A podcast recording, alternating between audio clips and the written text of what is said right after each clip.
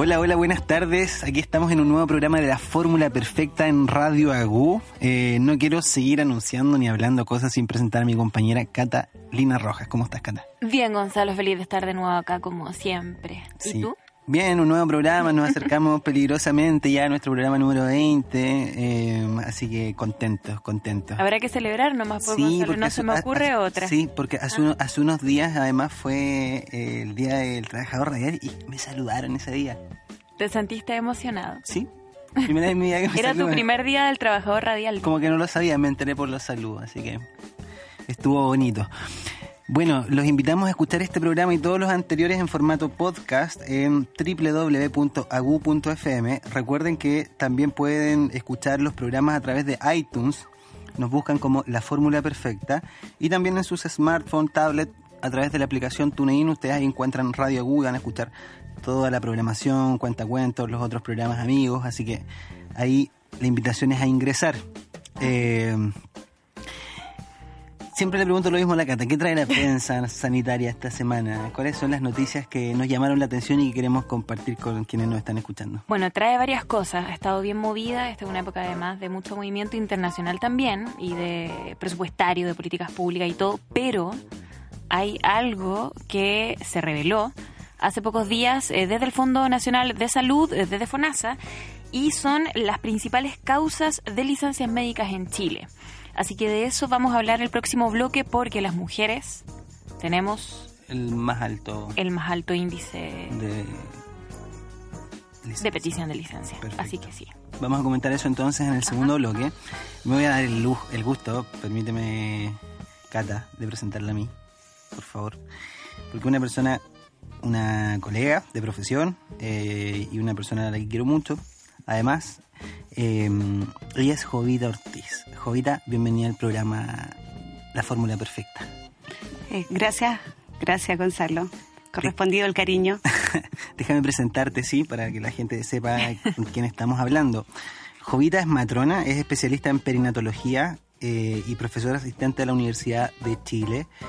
Actualmente eh, trabaja en el Departamento de Promoción de Salud de la Mujer eh, y el recién nacido y en la Escuela de Obstetricia del mismo departamento. Pero su alma mater es la Universidad de Concepción, había que mencionarla, ¿no es cierto? Sí, no podía faltar en la, en la biografía. De hecho, la especialidad en perinatología la sacaste allá en la Universidad de Concepción. En la U de Concepción, la Universidad de Concepción. Bueno, estamos con Jovita porque vamos a hablar eh, sobre el nacimiento, probablemente el tema que más nos, que más nos gusta o personalmente más me gusta, eh, sin duda abordar. Eh, para el hablar- motor de este programa, por lo demás, Gonzalo. Claro, sí, sí, sí. Eh, así que estamos profundizando hoy día en un tema del nacimiento que no habíamos hablado en otros programas. Eh, habíamos hablado, por ejemplo, Jovita, de los derechos del nacimiento en programas anteriores. Habíamos hablado de lo que ocurre o lo que vive una mujer durante el trabajo de parto. ¿Qué puede esperar vivir una mujer en el trabajo de parto? En un trabajo de parto fisiológico tuvimos a la gente del Hospital de la Florida. De hecho, hace pocos días tú justamente tuve la posibilidad de, verte nuevamente en- participando en una reunión clínica allá en ese hospital. Eh, pero hoy día vamos a hablar de... Quizás nos vamos a ir a la ciencia más dura, y- pero vamos a aterrizarla a finalmente las consecuencias que tiene lo que hablamos, por ejemplo, en el programa de derechos del nacimiento. Eh, y es una pregunta que se puede responder desde distintas miradas, pero quiero que tú la respondas desde tu mirada de, especialista en perinatología. ¿sí? ¿Da lo mismo como nacemos? Eh, es una pregunta, volver a destacar quizás algo que hemos mencionado en otros programas, en el contexto en el que esto ocurre. En Chile, el segundo país de la región, de- o sea, entre los países de la OECD con la tasa de cesáreas más alta y con un nacimiento eh, altamente intervenido. eh, ¿Da lo mismo como nacemos? Bueno, claramente yo creo que nos mueve eh, estar aquí porque mm, es una pregunta muy concreta pero muy amplia eh, a la vez. eh, como lo discutimos en, en, en alguna oportunidad, Chile es un muy buen lugar para nacer en términos de, de estadística, de tasa de mortalidad materna, de mortalidad perinatal, pero es súper interesante la pregunta que tú planteas porque si bien estamos naciendo sin morir, en el, en el intento, el, el cómo nacemos no deja de ser relevante en la discusión y el, el contexto en el que se nace eh, tanto desde la perspectiva de derechos, como ustedes ya hablaron en, programas anteriores, eh, trasciende em, también en, muchos aspectos de la salud de las personas, pero no solo la salud física o la salud biológica, sino que en la salud de las personas como seres eh, integrales, no solo mirado desde la perspectiva de, físico. Es por eso que también te comentaba que que no es eh, si da lo mismo cómo nacemos desde la perspectiva de una puntuación eh, Apgar eh, a los 10 minutos de nacido que sea sobre 8, sino que trasciende mucho más allá de eso. Que digámoslo una vez por todas y eh, sí, estaba contento de tener un programa de radio para poder decir cosas como esta. Es una ridiculez que te pregunten el Apgar en el colegio, o sea, partamos de esa base, que hayan colegios que pregunten el APGAR como una forma de, no sé, seleccionar, definir algo, eh, asignar un valor especial respecto de una situación. Hay, hay, de hecho, muchos colegios, o sea, muchos colegios, yo creo que la mayoría de los colegios hoy día lo están preguntando, pero de poquitito hay también colegios que están preguntando la forma en que naciste, que yo creo que es, ir un poco más allá y tiene que ver con la pregunta que tú realizas. Yo creo que de a poquitito las personas se están dando cuenta que, como dijo Michelle Oden por ahí en algún en algún momento no da lo mismo como nacemos y cambiando la forma de nacer de alguna forma se puede cambiar eh, la humanidad y eso tiene un sentido que va más allá de la antropología, más allá de los derechos eh, humanos, siendo que eso debería ser siempre la base desde donde, desde donde partimos, pero efectivamente es algo que a poco, tanto las ciencias básicas, que yo digo de repente hay que esperarlas para poder echar a andar el sentido común, siendo que el sentido común debería ir antes de las ciencias básicas, nos están eh, dando cada día la razón de, del respeto de esos derechos por sí mismos. ¿Qué, ciencias básicas participan acá, Jovita?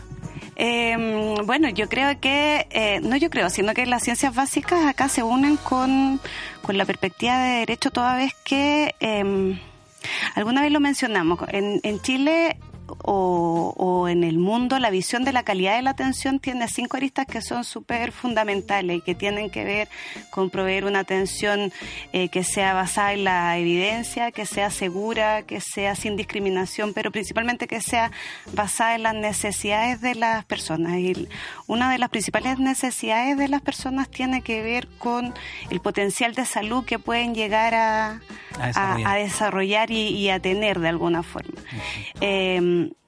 y mucho se ha hablado desde la perspectiva epidemiológica de cómo se podría relacionar el tipo de nacimiento con eh, los resultados de salud a largo plazo de, la, de las personas. También se ha hablado desde la perspectiva antropológica, cómo podría em, repercutir el nacimiento en la salud de las personas.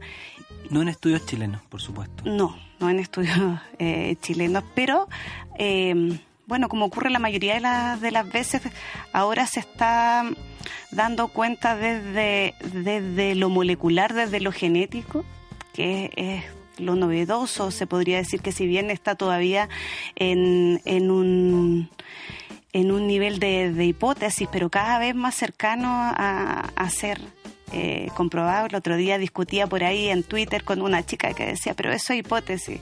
Pero la hipótesis se acercan al sentido común más de lo que nos acercamos los humanos muchas veces. Entonces, eh, no es necesario que demos con la molécula misma para, mm. para de repente comprobar muchas cosas que tú lo ves en la realidad y son, son así.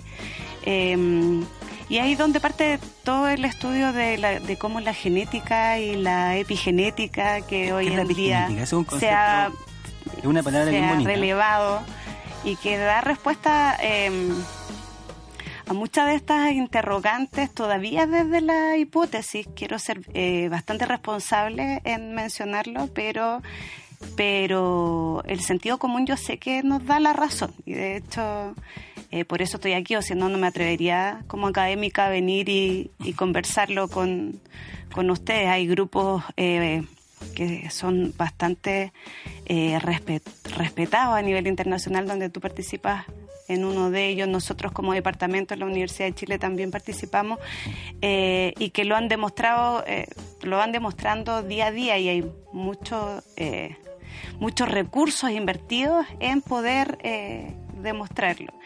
Y uno de ellos eh, tiene que ver con, con visualizar el nacimiento desde la perspectiva epigenética y cómo el momento del nacimiento de alguna forma, em, siendo un momento tan corto, en la vida de las personas es un momento tan relevante en términos de producir cambios a nivel del epigenoma, que, a ver cómo, lo, cómo explicarlo en términos simples. Nosotros venimos programados, ¿verdad? Sí, eso Genéticamente. Expliquemos lo que es la epigenética.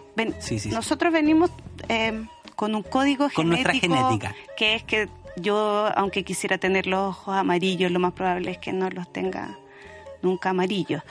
Pero mm, existen ciertas condiciones genéticas que de acuerdo al contexto, eh, al ambiente en el cual nos desenvolvemos, nos desarrollamos, podrían expresarse o no expresarse. Cuando me toca presentar, y Gonzalo ya conoce esa, esa presentación y esa lámina, lo visualizo como un interruptor. O sea, ciertas condiciones del ambiente encienden o apagan ciertos genes que nosotros podríamos eh, eh, expresar en distintos contextos. Y es así como, por ejemplo, siempre ejemplificamos esto con, con, las dos mellizas o con, o con eh, las abejas, que las abejas tienen el mismo material genético, pero la abeja reina se alimenta solo de jalea real, en cambio las abejas eh, obreras empiezan a tener que alimentarse de los restos de esa jalea real y eso potencia un fenotipo que es bastante distinto, independiente de que tienen el mismo material genético. o sea, una se hace reina, las otras siguen siendo eh, obreras de alguna forma. Y lo interesante de esto es que el momento del, del nacimiento se... esto está muy demostrado en la parte de la gestación. Sea, eh, se ha demostrado cómo la influencia de lo que come la madre durante la gestación del, de a qué se expone puede condicionar el potencial de vida sana de, de las personas y hacer que se generen enfermedades eh, a largo plazo. O sea, partiendo por la base de, la obesidad como agente epigenético, si, si tuviésemos que partir desde el inicio de la gestación, la obesidad en términos epigenéticos, ¿qué impacto tendría, por ejemplo? Para ejemplificar. Por ejemplo, bueno, hay una frase típica que, que tiene mucho, mucho fundamento epigenético que dice que nosotros no somos lo que comemos, sino que lo que comieron nuestros abuelos y nuestros padres. Que de alguna forma nosotros sin...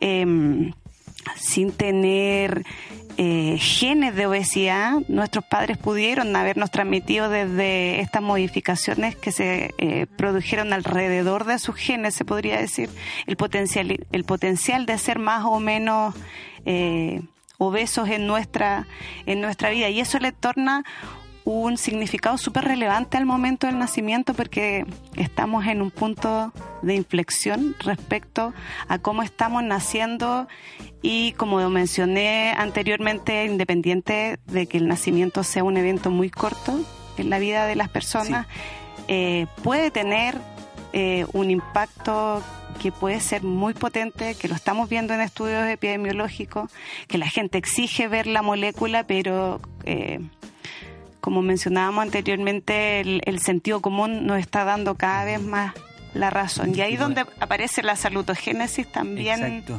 eh, al baile, que son dos... Dos conceptos bien importantes, quizás claves hoy día en, este, en esta conversación. Sí. aprovechar tu visita. ¿Cómo, la, epigenética y la salutogénesis.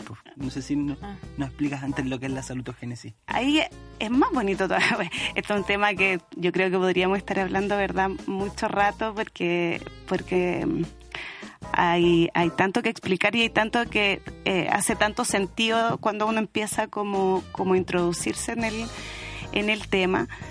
Eh, lo conversaba con mi hermana el fin de semana que no tienen nada que ver con esto y en realidad me abrían unos ojos así enormes y yo decía, esto, esto tiene que hacer sentido en las personas, la gente común, así que...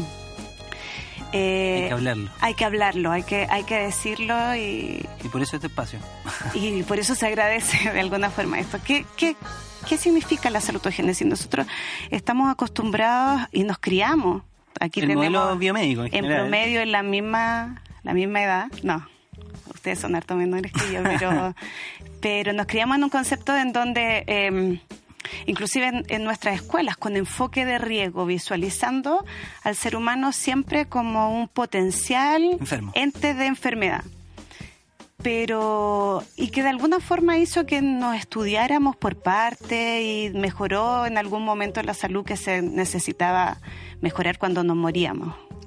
Lo que hablábamos al inicio, ya superada la etapa de que no solamente no nos morimos, es importante preguntarse cómo es la calidad de los nacimientos, qué tanto impacta una u otra forma una vez que ya aseguramos que nacimos vivos. eso, nos olvidamos de alguna forma de que también como seres humanos tenemos la potencialidad de estar sanos.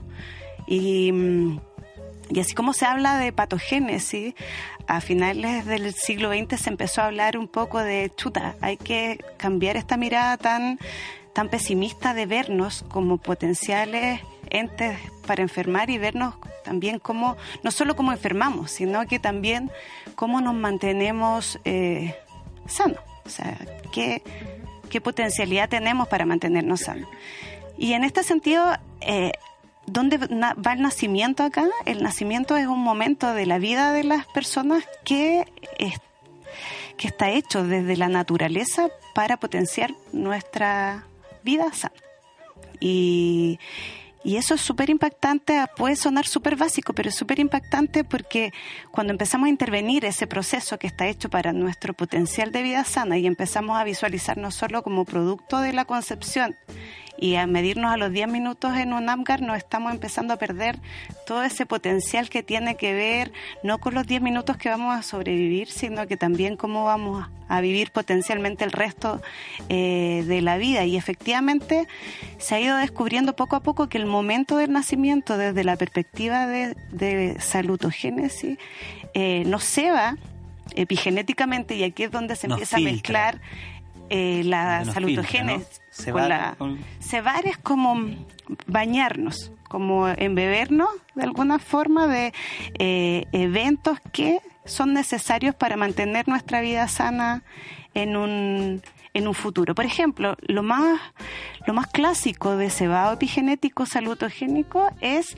el pasar a través del canal vaginal y exponernos a la flora o a la microbiota vaginal durante el parto. Eso está comprobado que activa la inmunidad natural de, la, de las personas, eh, que nos va a hacer tolerar la, leche materna. Nosotros sabemos y ya está comprobado que el ser humano por sí mismo no degrada la lactosa, sino que lo que la degrada son las bacterias que, eh, que em, el ser humano adquiere a través del paso del, del canal del, del parto. Ese es un cebado eh, que activa epigenéticamente las células del... Enciende el gen para que esta célula funcione y cumple su función. Claro, entonces eh, es un evento que nos perdemos cuando empezamos a intervenir o el todo el cebado que se produce del sistema nervioso, del sistema conductual, de, de, cómo bañamos nuestros neurotransmisores y cómo los encendemos en el momento del paso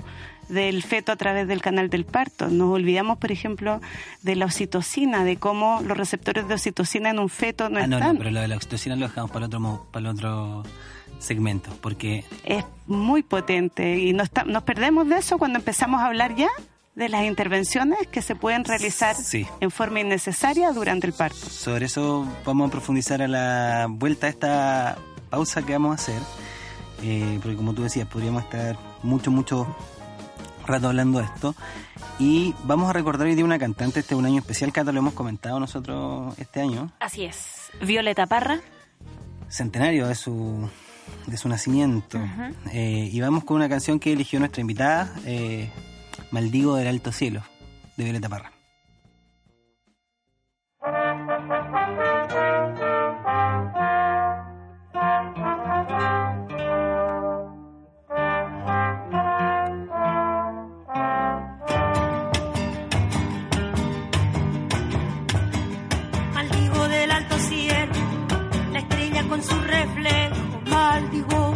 Azulejo, destellos del arroyuelo, maldigo del bajo suelo, la piedra con sus contornos, maldigo el fuego del horno, porque mi alma está de luto, maldigo los estatutos del tiempo con su bochorno, ¿cuánto será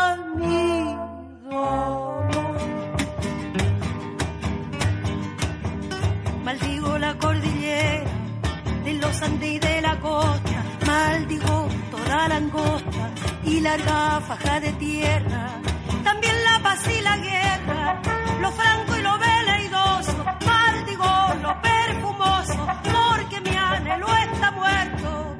Maldigo todo lo cierto y lo falso, con lo dudoso. ¿Cuánto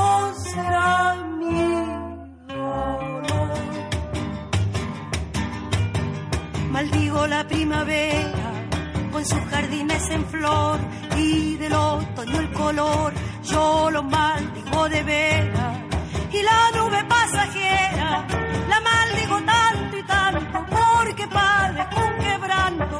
Maldigo el invierno entero con el verano sincero. Maldigo profano y santo. Grande será mi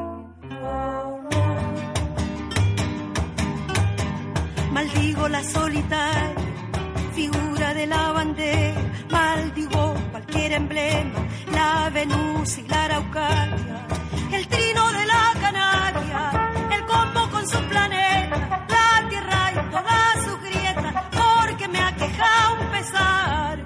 Maldigo del ancho mar sus puertos y sus caretas, grande será mi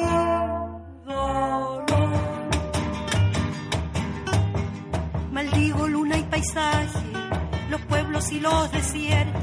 Maldigo muerto por muerto y el vivo de rey apaje. Las aves con su plumaje, la maldigo a sangre fría. Las aulas, la sacristía, porque me aqueja un dolor.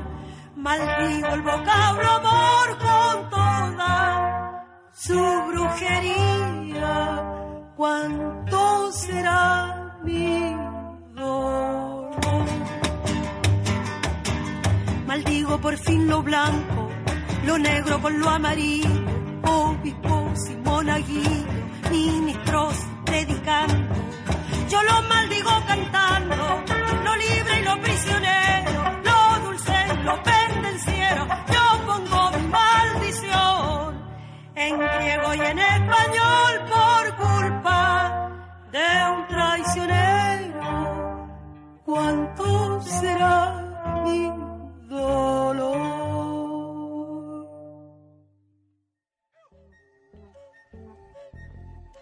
Bueno, ahí pasaba Violeta Parra con Maldigo del Alto al Cielo. Cata, y antes de irnos a escuchar a Violeta, eh, te cuarté una pregunta, te quité la inspiración. Iba muy inspirada hacer una pregunta y pf, Sí. me fui con otra encima, así que... Es que como son tus temas estos.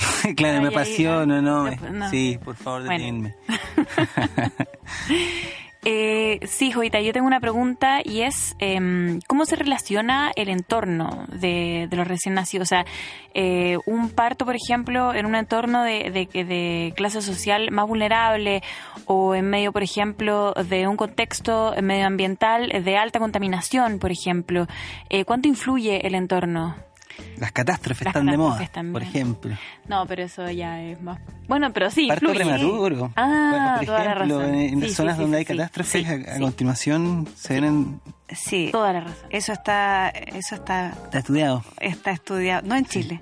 Lamentablemente no en Chile, que es un país súper catastrófico, porque- pero, Pero es un reflejo de cómo influyen. O sea, un evento así, de puntual, catástrofe. Pero hay estudios en, en el huracán Katrina, hay estudios eh, post caída de las torres eh, gemelas y de los impactos perinatales y son decidores. O sea, efectivamente hay, hay un impacto, ojo, más, más en los recién nacidos que en las madres, porque las madres tienen un tema de resiliencia por el embarazo que es bien es bien potente, pero el impacto perinatal en, en sus hijos eh, no los protege tanto la gestación como protege la salud mental de la, De la de madre. la madre, no protege tan así a los, a los niños y como dice Gonzalo, eh, se ha demostrado mayor eh, prematurez, ha demostrado mayor bajo peso al nacer, restricción del crecimiento eh, intrauterino. Eso está eh, súper demostrado en la, durante la, la, gestación. De hecho, los estudios que hay de ese impacto datan principalmente de, estudios retrospectivos de corte de las guerras, de, de, la Primera Guerra Mundial y de origen a teorías que son clásicas hoy día en, nuestra, en nuestro ámbito, que es la teoría de Barker y, y cómo eh, el medio ambiente genera la potencialidad de, patologías crónicas a largo, eh, a largo plazo. Y claramente está determinado por, valga la redundancia, determinantes sociales como es el eh, nivel educacional, como es el nivel de pobreza, como es la calidad de la, de la alimentación, eh, como es la violencia intrafamiliar durante, el, durante la gestación. Y de hecho, eh, sociedades que son eh, más evolucionadas protegen y cuidan a las madres y no las dejan ver películas de terror ni, ni nada de eso porque de alguna forma valoran esa tranquilidad, esa tranquilidad en términos de los resultados en su hijo. Y eso tiene una explicación eh, epigenética súper em, potente porque de alguna forma eh, el estrés que genera el entorno durante la gestación, como también en el nacimiento que, que, también nos convoca eh, acá, produce niveles de, de hormonas que son eh, fisiológicas, pero que niveles supra, suprafisiológicos tienen potencial, potencialidad de alterar la respuesta al estrés en los recién en los recién nacidos y también obviamente en, los niños y también con el impacto que esto significa a largo plazo y ojo que eso también eh, nosotros tenemos un aspecto desde, desde la gestación que se llama plasticidad, que es la capacidad que tiene eh, el genotipo de em, generar distintos fenotipos dependiendo de, eh, estímulos. de estos estímulos.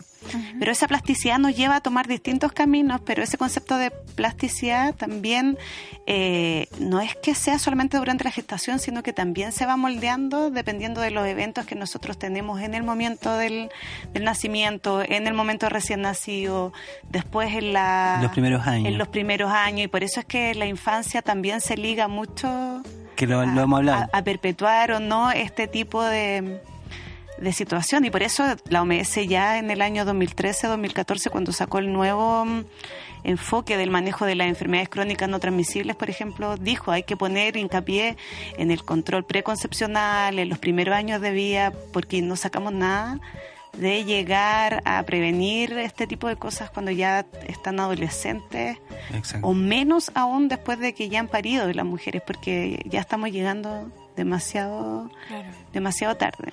Oye, Joy, antes de escuchar a Violeta también, eh, empezabas a mencionar algunos eventos que ya hemos mencionado en programas anteriores que ocurren en el nacimiento.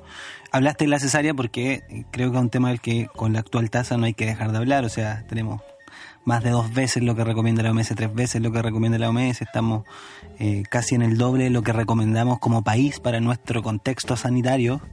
Eh, entonces hablaste de la cesárea, pero también habías empezado a hablar de otras intervenciones. Empezaste a hablar del uso, por ejemplo, de la oxitocina sintética. Te interrumpí cuando hablaste de la oxitocina y cómo interferir la expresión de la mujer, por ejemplo, de su oxitocina natural. Eh, cómo esto puede apagar o encender genes, porque al final, eh, claro, epigenética, salutogénesis pueden sonar conceptos bien complejos, pero me parece que este ejemplo que tú das de entender cómo ciertos eventos externos eh, apagan o encienden genes, eh, influyen en la vida futura, en este aspecto, esta intervención tan frecuente hoy día en el nacimiento en Chile.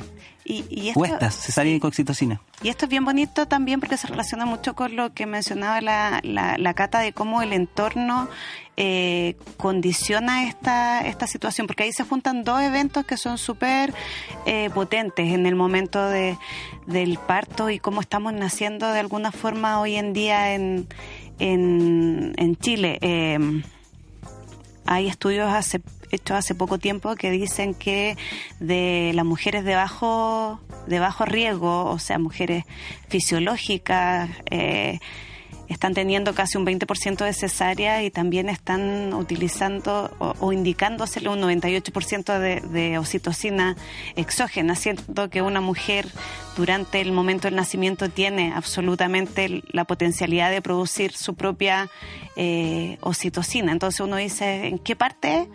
Nos perdimos. ¿En qué parte nos perdimos? ¿Qué, ¿Qué, pasa ahí? ¿Por qué las mujeres en Chile yo le digo a mis estudiantes, no puede ser que en estos momentos un 50% de las mujeres no sea capaz de, parir sin cesárea o no sea capaz de tener un parto sin su sus hormonas funcionando, sin su cuerpo. Y es ahí donde el contexto, como tú mencionas, tiene un un se une desde las ciencias básicas, desde la epigenética, a dar respuesta de alguna forma eh, por qué está pasando eh, lo que está pasando. Y es porque de alguna forma eh, la oxitocina es una hormona que si uno pudiera preguntarle a cualquier estudiante obstetricia o matrona, aparte de las contracciones con qué la relaciona, la he escuchado por ahí hablar de la hormona del amor. amor claro. Es una hormona que tiene ciertas características para, para secretarse. Una, es la hormona que más se secreta en el acto sexual, por ejemplo, que son eh, actos placenteros pero íntimos de alguna forma. Entonces tú necesitas y la mujer necesita un contexto eh, que es amoroso de para poder secretarla durante el parto. Y, no quiero decir con esto que estoy hoy día hoy en día está un poco complejo esto de hablar de los partos hospitalarios, de los partos en casa, pero para todos llegar a un hospital no es un contexto que sea eh, amigable, amigable por sí mismo, porque asociamos con, enfermedad. El tema es que estamos pariendo en un lugar que debería ser amoroso para parir, para secretar oxitocina eh, endógena y pisar ya un lugar que es un poco lúgubre, te inhibe de alguna forma.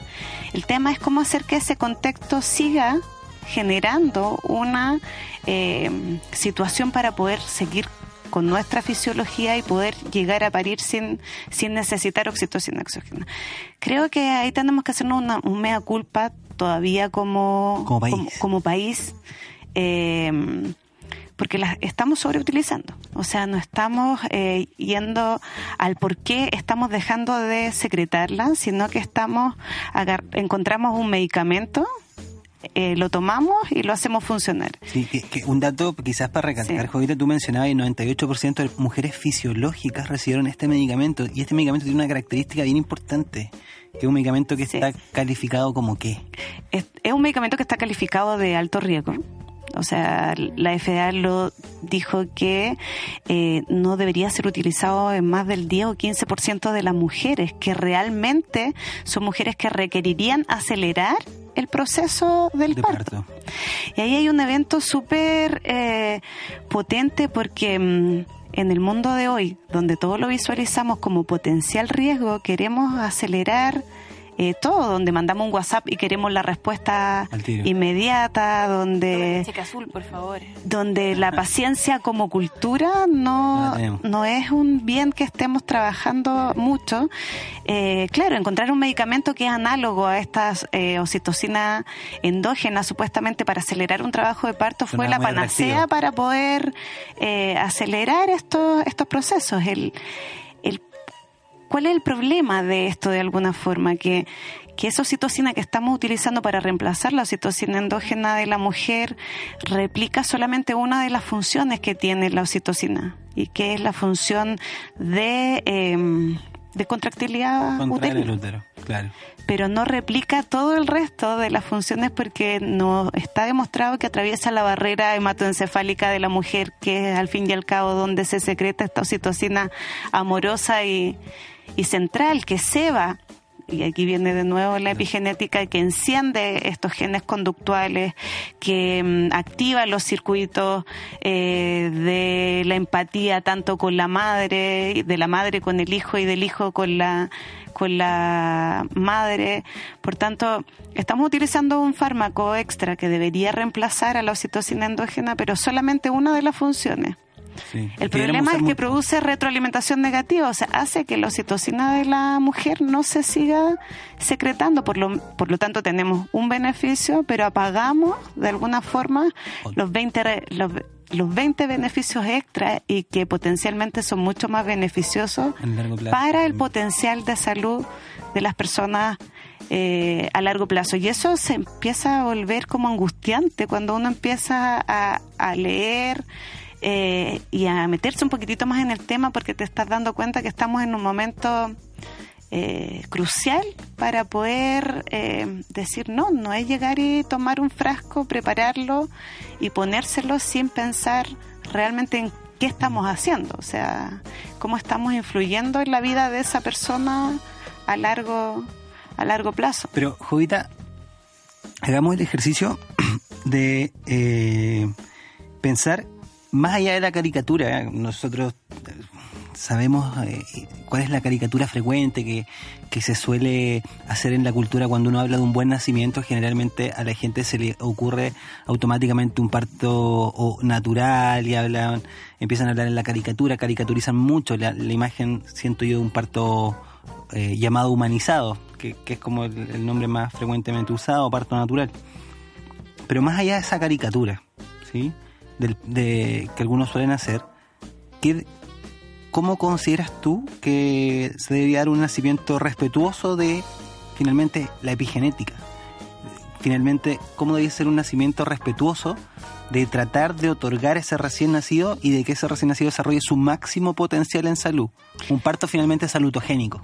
O sea, yo creo que hay que eh, partir por dos premisas. Y uno es eh, volver a creer en el cuerpo de las mujeres, o sea, volver a, a- a creer que, que somos eh, entes capaces de, de parir. O sea, que estamos preparadas. Estamos preparadas Claro. para, para parir, porque siempre le digo a, a las estudiantes, o sea, no existiríamos hace más de 50 años si no, si no fuera así, porque la oxitocina no tiene más de esa, esa época, o sea, esa cantidad de Años. de años.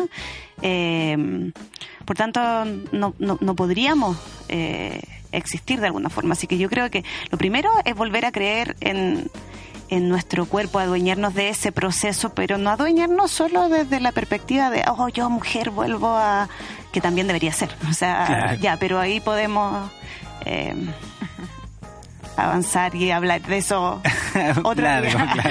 Sí. Como cuatro programas. Sí, pero también hay un tema de consentimiento informado que es potente. O sea, cuando mm, eh, Gonzalo va a, los- a, a programas de televisión y yo empiezo como a ver el Twitter ahí y la mujer dice, pero yo tengo derecho a elegir si quiero cesárea o parto. Yo creo que sí.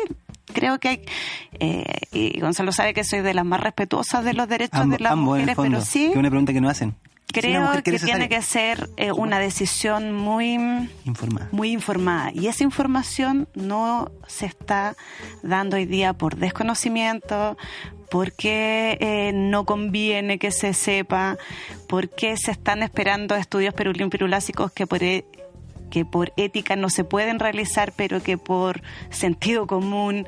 eh, a la luz de los resultados ya existentes, en el fondo. porque necesitamos un mundo que, no- que vea la salud en forma más optimista. O sea, no puede ser que hoy día la mayoría de las personas se levanten, no les duela nada y digan, oh, extrañamente no me duela nada porque eh, lo normal es que estemos enfermos. O sea, y volver a visualizarnos así eh, es un proceso que tiene que ver desde cómo estamos criando a nuestros hijos y a nuestras hijas, o sea, desde, desde cómo a un niño le duele un dedo y le damos paracetamol, de cómo eh, 37.2 y estamos también con el antipirético. con el antipirético, de cómo eh, empezamos a acostumbrar a nuestro cuerpo eh, a no tener paciencia desde y mm, eso tiene un impacto que es, es potente y insisto yo si pudiera decir que nos quedáramos con algo de esto, es confiar en que el momento del nacimiento no es un volver a nacer, es un tránsito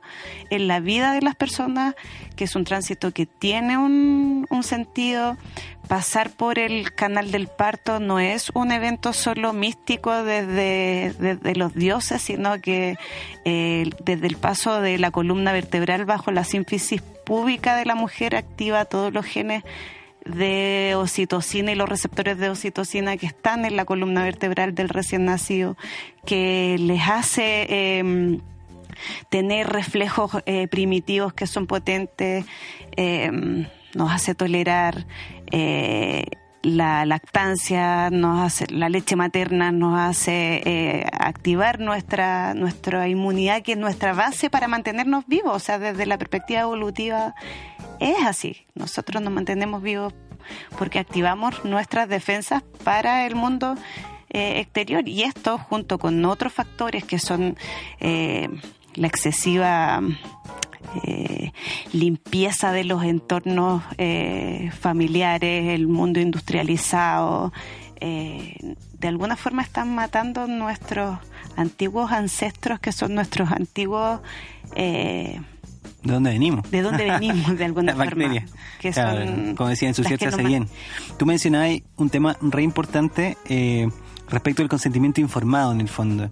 Y quizás hay una frase que debiésemos eh, partir diciendo, matronas y médicos, que, que es la frase finalmente que pusiste en tu presentación clínica cuando te veías algunos días en el hospital. Y que era la primera pregunta. No da lo mismo en la forma de nacer. Sería re bueno tirarle esa frase a todos los papás y que en función de esa frase ellos comiencen a investigar y, y a generar su también, o sea, como plantarles ahí la semillita, porque el cambio, el cambio es lento y profundo en una sociedad bien analfabeta sexualmente, lo hemos hablado anteriormente, o sea, eh, ciencias básicas no tenemos mucho, ya cuando empezamos a hablar de sexualidad muchísimo menos, entonces eh, va, va, a tomar tiempo esto, los papás eh, tienen que averiguar más, ¿no?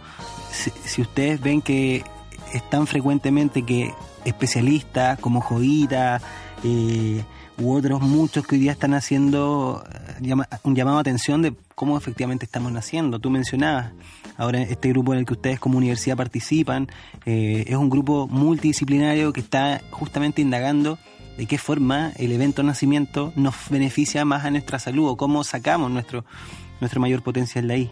No da lo mismo la forma de nacer y los papás desde esa premisa debiesen comenzar a construir las conversaciones con sus equipos de salud respecto a, oiga, ¿qué pasa el día del nacimiento? Y identificar sus propias necesidades, pero las necesidades reales de, de salud, porque, eh, y lo hemos discutido muchas veces, no es demonizar las cesáreas cuando realmente se necesitan, no es demonizar eh, el uso de antibióticos, por ejemplo, cuando realmente se, se necesita. Llegaron a salvar las vidas, las cesáreas eh, también. Claro, o sea, eso está súper claro. Aquí no es dejar morir a las personas por un parto eh, natural y se discute cada vez que conversamos esto. Esto es saber identificar tanto desde las personas por sí mismos como desde los profesionales de salud las reales necesidades de las personas, pero tiene esta parte, esta mirada desde los dos, desde los dos lados, de cómo nosotros como mujeres nos empoderamos y esta palabra está súper manoseada, pero hay que seguirla relevando, como nos empoderamos de nuestro cuerpo y nos sí. volvemos a creer